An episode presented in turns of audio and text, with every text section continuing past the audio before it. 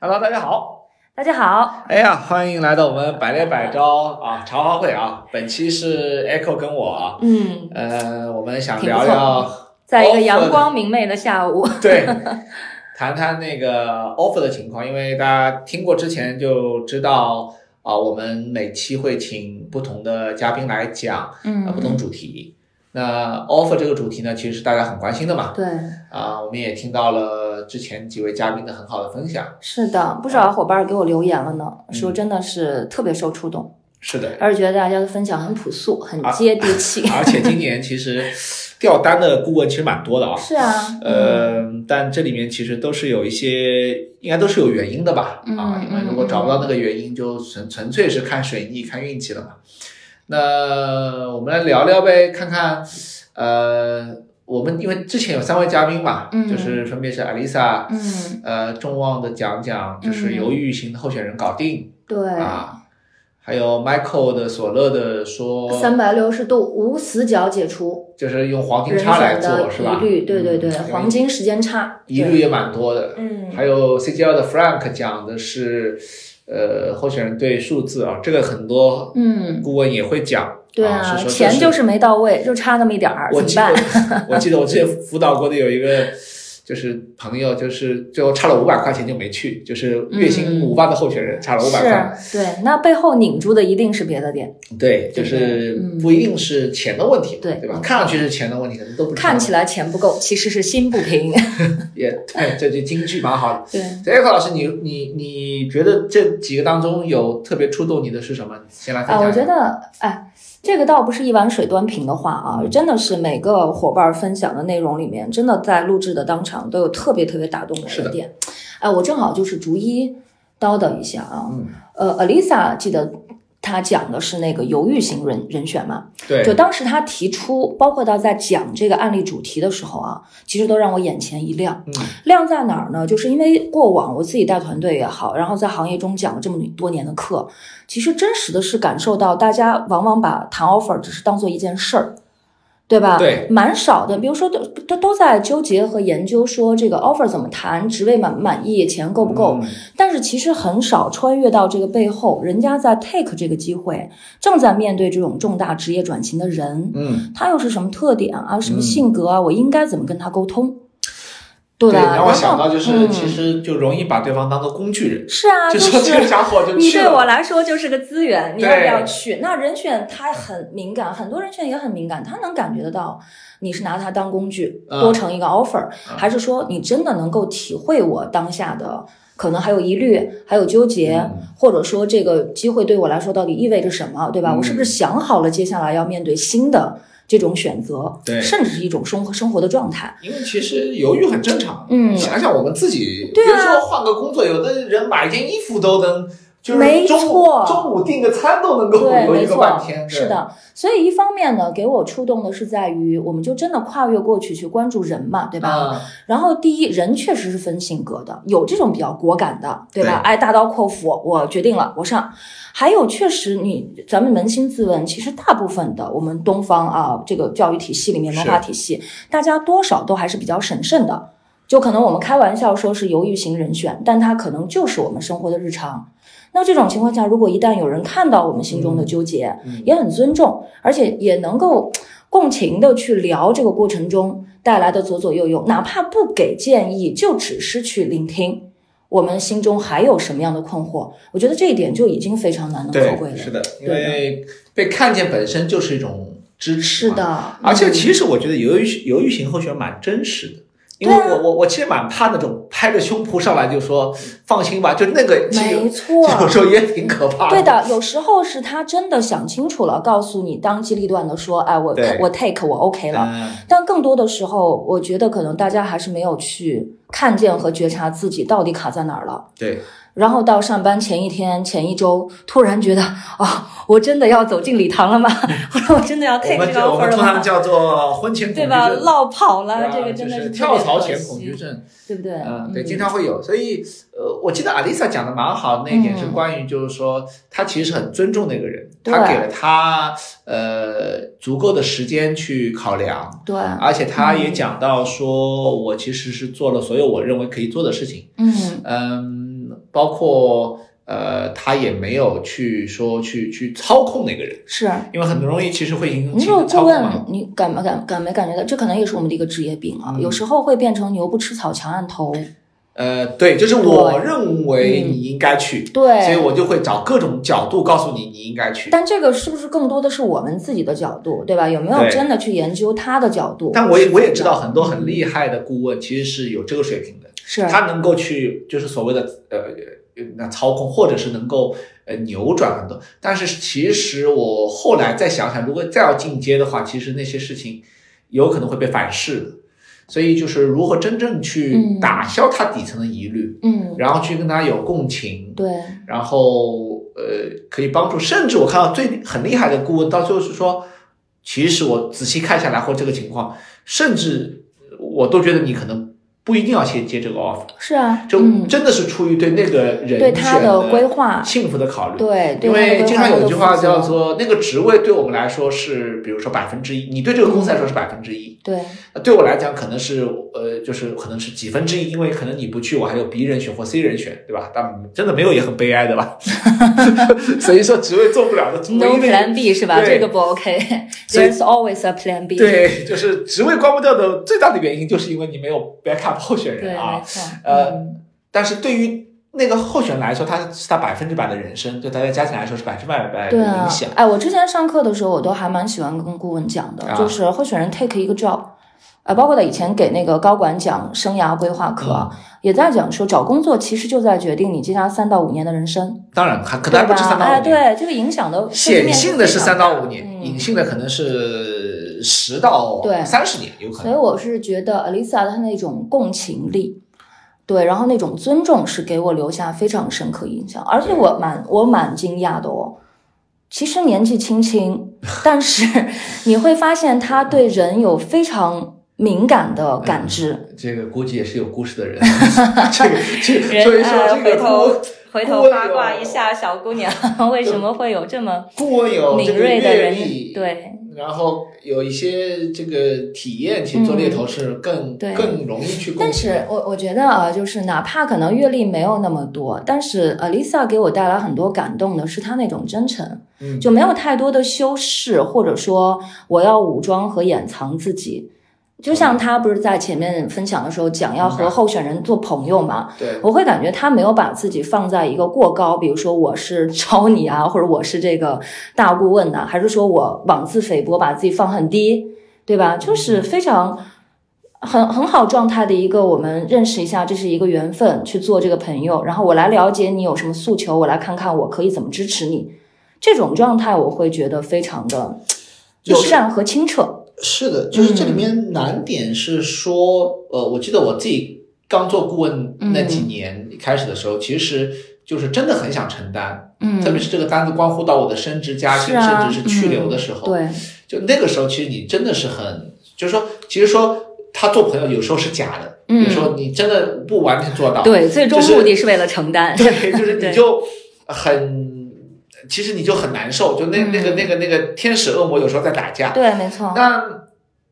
我觉得这种感受也肯定不会孤立的，因为最一开始，对，我就相会信有绝大部分伙伴，包括到我在内也是啊，一开始真的很容易把人当工具，或者是是的就是一份简因为历。你自己不够自信，或者对没是错呃很需要那个东西的时候，嗯你就会特别的放不开。是啊，但我相信，就慢慢的，等我们有了一些小的积累，包括有了一些更多的信心，包括资源之后，呃，我自己的体验就是说，你真的把对方看作说没关系，买卖不成仁义在，对吧？？呃，我自己的感受是，呃包括故事，就是很多当年就是说这样的人，到后面反而换了一个途径来帮你，或者是支持。是没错。所以我觉得，嗯嗯还有就是我当年的体验是在于，嗯，就是当我发现说顾问这件事儿，它其实是一个很长线的一个前提事是业你想做，很长线。有哦些人我觉是得说还好呀啊我想做个一两对，年就哪怕那个时候我还不知道我顾问要做多久，对吧？嗯但总想到的就是，那这个事儿有可能要做很久呢，那就一步一步来吧。对对对，然后当年我记得也是做的第一个单，人家候选人也是属于年近五十的这种科学家伯伯。嗯 那个时候其实就是，当你发现各种套路或者耍小聪明，其实，在你的人选面前都是非常透明状态下，那就不妨真诚好了。对，反而能得到极大的支持和有候信选任人。跟我讲说，这个顾问到我面前，他没开口，我就能闻到他 Yes，那个味没道错。所以其实等到我们比较资深之后，你也发现他说的是 真的，对不是对？是呃我们也会很嗯透彻的去看到有来有时候他不点穿你，对只是来的向人煎他熬到底什么样的目的。啊对，所他以其觉实得我觉得看真的到所以真这诚个为人吧，长线做事儿。是，所以这几个其实，在 Michael 跟 Frank 的当中也会有体现，包是括的，嗯，呃，我不知道你还记我觉得得 Frank 的案子吗？是的。哎，你像那个 Michael 和 Frank 啊，正好两位男士嘛，呃，我会发现他们的这个分享相对来说看起来更加理性啊，就比如说分解问题啊，比如说顾虑到底在哪儿嗯，缺的那些钱背后到底实质本质是什么，看上去是很就是理理性的这种拆解，但本质上你会发现还是会看到他们对人很尊重。也会去对对方的这个选择，对这件事情是有着敬畏之心的，同意，对吧？是的，所以你看，你记得那个呃，Frank 这边他当时谈到的这个 offer 数字对不上，哎，这个在行业里面非常多见啊，尤其像呃，我我我上上周给到企业那边啊，嗯去他全球的这些 hiring manager 凑在一起，我们做这个分享的时候，都还提到说，你像因为他们是做那个半导体行业的，没错，会发现说人才的储备就那么点，需求量十倍以上，那就那么点钱，我们怎么办？钱是永远给不到的。而这个时候，大家就回到本质说，那人选在我们这个机会中，除了那差的百分之一、百分之五那些点，或者说根本 meet meet 不到的那个高高线，嗯那剩下的我们还可以给什么？嗯，那很多时候你就会发现那个案例特别有意思，其中有一个案例就是，哎，可以解决的就是那个人选能够去陪伴他的小孩了，因为比如说回到哪里去工作，啊，甚至还有一个案例就是能够从侧面集团有一些资源和补充，能够去解决家里人的这个，比如说继续教育的问题等等，这些都很细节，你发现吗？但是其实前提就是顾问真的很了解这个人的状况，也找到了 package 背后还有哪些隐形的条件是能够给他的。嗯，对，是的，就对是的经常有人跟我讲，就是就最后就临门一脚，就是因为数字没谈成，，嗯，呃，或者是大家有偏差，对但通常这个偏差是企业给的比候选人要的低，嗯，这里面其实我我挺我挺我挺共鸣你前面说那些东西的，就说，嗯，其实越是高管，其实是钱越不是问题，没错，因为我们这么想啊，当然有人说这个话是不是有点凡尔赛？其实就是大家可以思考一个事情，说他如果做到一个高管，首先你我们的钱无论什么 offer 不可能差太多，因为差太多其实走不了最后一轮，对，没错，因为走到最后一轮就意味着那个钱就是它的等量级肯定是在一个上面，嗯，否则就是出事故了嘛，对吧？没错，就候选人要两百万，最后发现说我们只能出五十万的 offer，这不是， 就说这个我前面的沟通就就一定出现了一些 bug，对，这个就引用 Michael 说那个点，有黄金时间差，你提前就把这些是的，就是元障碍素哎，先。先搞搞搞定，清最起码你先摸摸清楚哪些是客观的，哪些是主观的一些犹豫，对吧？没错嗯，那我们在看到那个差额，有时候就是就像我们前面就差个五百一千，嗯，其实，在我们看来，这个东西是真的客户给不起吗？呃，也不是。那你说真的是候选人差这些钱吗？也不是。对，所以本质上我，我们可以看到这里面更多的是一种认同啊、信任啊，对甚至候选人觉得说我不差这点钱，但我总觉得他们没有没有尊重我或对者怎么样，就其实我们说的那句就是看起来钱不够，实质是心不平。 是的，对，咱们就得找那个背后心哪儿不平了。而且，嗯，而且我们说 offer 都是从第一个电话就开始的嘛、嗯对 o f f e r 绝对不是没错说啊全部面完了，然后最后开始谈那个，那个就是已对经，到临门一脚，其实太人晚家了该做的决定已经做了。没错对，所以我们在想，就对这个钱这个事儿呢，大家嗯第一呢、就是一定要正视，但是如果我们跳开来，就就是就是用钱谈钱是很难。嗯，如果我们跳开来，一个是说有什么东西可以去补充，对，第二呢，就是嗯，我想说的一个点，我特别，因为我经常做那嗯个交付的课程，包括 offer 的情况，对，大家都喜欢去打压候选人，没必要。他们的第一反应就是，对大家第一反应就是打压，我要打压候选人。嗯，所以呢，就是这个词儿一出来呢，我就心里就一 凉，就是因为就潜意识如果说我要去打压，对，那这个意思就是说我跟你是有对有有立对抗性的，的，对的，那么就算你你打压不成功，那么白打压。是吧？或者说这个你打压成功了，其实本质上对方其实是咽了一口气的，对，或者是他自己就很多人会说他为什么接了别人家的 offer 就对一溜烟的就跑掉了，是的，因为他如果是在一个自己的这种不开心状态下，其实很难。对，所以我们的感受或者我的经验告诉我说，其实更多的是，呃，如果那个有机会的话，应该是多跟客户这边去多要资源，因为客户那边他 offer 一个人，其实他相对来说，对于那个人来说，他是更财大气粗的那一个。嗯，那么，而且如果只要这个 budget 不超，或者是在一个预算范围之内，是其实他给多给少，其实本质上对，在他我看是一他回事只儿要能够维系整个体系的平衡和公是的平就 OK 但。问题是，如果我们的价值感不够高，对，我觉得这背后又又我讲深了，就是一个是价值感的问题，对对就是对我你托看举你怎的，么样去寻求到更多的客户的支持和是资源，所以我能们把这个事儿是我们是不是问一个问题，对就是我自己觉得我自己的价值感是不是够高？嗯我推出的候选人是不是值？甚至我碰到有些候选这个猎头还有意思，他会觉得说，候选人拿这么高的钱，他有什么不满意的？ 但这个高低是跟他自己比，你知道吗？没错，他会觉得哇，那你看我才挣这点钱，他能挣这么多，对哎呀，就是所以我们的价值感往往对，哦会还决是需定。要挪动到对方的这个处境啊和他是的的心情。所以像那个你前面说到，就是打压这个事嗯儿，其实我也是不赞同的。我觉得更多的时候是通过，比方从一开始初步沟通，就一个倒三角形的这种。动机或者是是哎期望的管理就开始了嘛。从一开始的话，我们就开始试图去找什么，我觉得是更多的去激发到那些动机和厘清那些动机。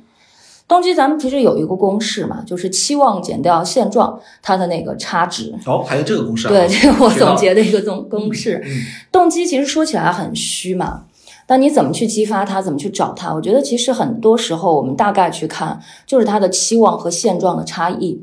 呃，包括有些时候啊，就是你也可以去找期望和现状的这个差异到底是在哪里？真嗯的只有钱吗？还是说在新的那个部分会有一些？嗯，哎，同时还有你，我们在这里面，你前面说到怎么样去拉动资源啊？对，其实我在行业里面看到另外一种更多见的情况是，客户有资源，但是顾问无意识，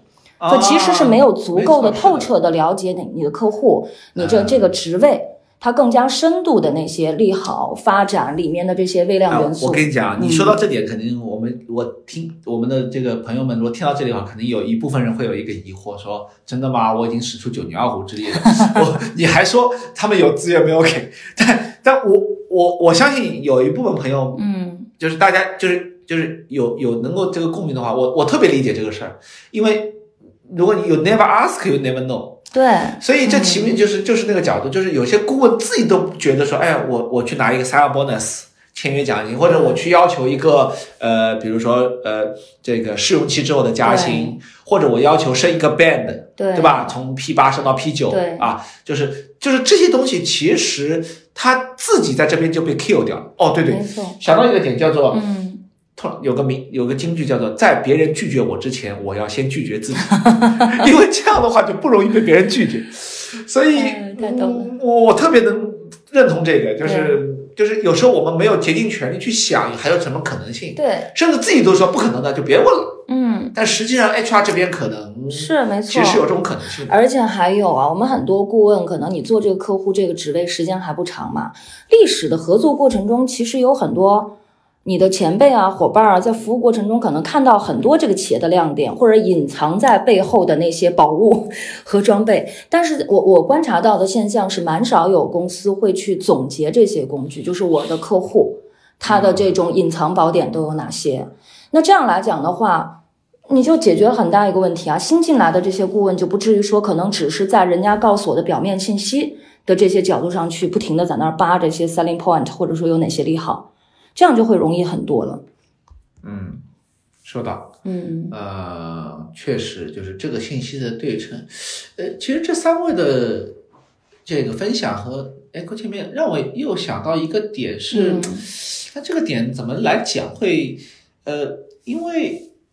很多现在 HR 说我不喜欢用猎头来谈 offer，、嗯哼你注意到没有？慢注慢。意到了，很多是，而且呢，很多猎头呢也以此为乐，觉得哎这这，不是很省事儿吗？ 不用我出面了。而且关键是责任还不在我身上， 对对，吧？谈好了我收钱，嗯，谈崩了呢？你看，就是你连负责，连对你负责，或者连 HR 都谈不好，那我去干嘛？嗯所以这个事情呢，让我其实是蛮蛮蛮焦虑的。我不知道这算是猎头新趋势呢，还是嗯，我觉得你怎这么看其实我我我对这个点我其实是会觉得蛮可惜的，嗯因为这其实是自主放弃了我们作为猎头的一个关键价值。啊因为我我我的理解，猎头的价值在哪儿？要么你找到客户找不到的人，嗯要么你能够去管好客户管不住的人。或者谈讨客户谈不下哎来，对，没错。然后要么呢，你能够去拉动到客户可能看不见的资源和可能性。啊，那谈 offer 和把握动机的这个过程，嗯其实就是我们说的后两点嘛，对不对？你如果自己缴械，把这个东西让客户自己去搞，嗯那是一个、两个、三次、五次，那客户肯定要想，那我要你干嘛？嗯，而且现在很多企业客户自己，他做直接挖猎的这个资源，他也不少的。对，他其实需要的就是你第三方的声音，你在另外一个角度和立场给能给到我的管理的支持。哎，我想到一个例子啊，是去年的一个事儿。嗯去年的一个事儿就是，呃，也是我们一个伙伴儿找到我，在问一个 offer 还能不能起死回生。嗯当时呢，那个案案子真的是卡到已经到最后，offer 已经出了四百万了。嗯然后其实呢，跟候选人的期望已经是差不多能够 meet 到，嗯，最后差那么一点点，就跟 Frank 说那个情形有点像啊，但是那个基数大嘛，就其实四百万，可能候选人要四百哎二十万，就差那么一点，对他来说已其经实很已少 OK 了其，实对。，嗯但是最后呢，你像当时顾问来去问我的时候，就说我们现在好像能出的牌都出了呀。你像客户那边自己也派人去谈了，他没 h VP 去谈了，然后 CEO 这边也出马啊，就把公司未来整个战略畅想上很多东西都说了不止一遍了。那我当时就问他，就是那是候选人，我我就开始问他，那你对候选人的了解啊，他家里面啥情况？我我我一直有一个坚信是什么呢？像你前面不是提到说已经比较高阶的候选人，对啊不在乎那点儿钱，那我们顾问要在意啥？我有一个窍门或者说一个经验啊，嗯就是你得关注他的到场了。这种很高阶的人选，最后卡住的往往是到场支持体系可能有问题。到场，到场我说的就是他的家庭，啊就他的场域，哎，他他的家庭背后的支支持体系。啊，后来跟那个我们顾问一聊，果然发现的这个点是在哪儿呢？就是候选人本身已经外派很多年，而且候选人跟他说的点就是我太太不满意，嗯那这个点，我跟你说，你要跟候选人再去聊一聊吧。他说的是，哎，我们 CEO 啊，包括到那个 HRVP 都出马了。嗯我说，那你前面跟我反馈到的那个点，比如说像候选人外派很多年，嗯，太太一听他要接一个新的机会，要继续在外地工作这样崩溃了，就说你敢接崩溃了 offer，我就跟你离婚。当时那个真的闹得非常的戏剧。我就说，那你不妨换一个角度。嗯那个顾问她也是一个女性啊，然后也是已婚已育的。我说，你不妨你跟你的人选去聊的过程中，你就不是说在顺着以前的已经谈过的话题走，啊，而是你就作为一个人妻的角度啊，事实上太太可能炸的是哪个点？是不是缺了那些合就是合理的，而且是高质量的陪伴？以及如果一旦还是在外地工作，外地工作的这个 job 对他们家庭来讲，其实也是一个很好的一个支持和发展。但是最重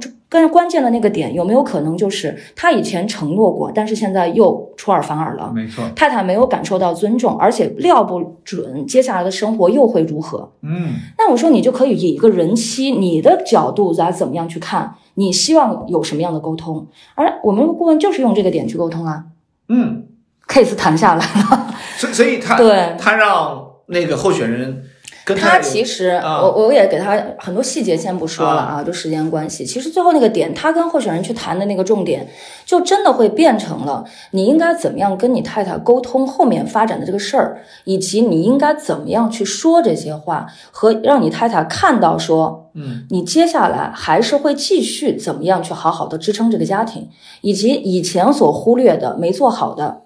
你要在这个过程中也要跟太太推心置腹的要做一个复盘，要有一个沟通。嗯对，那这个点其实就是前面说到的那个，不管是卡啊卡在哪儿也好，还是说我们顾问作为自己的立场，可能真的你有可能能够找到更加不一样的角度。嗯而一旦这些话题是由客户本人来去谈，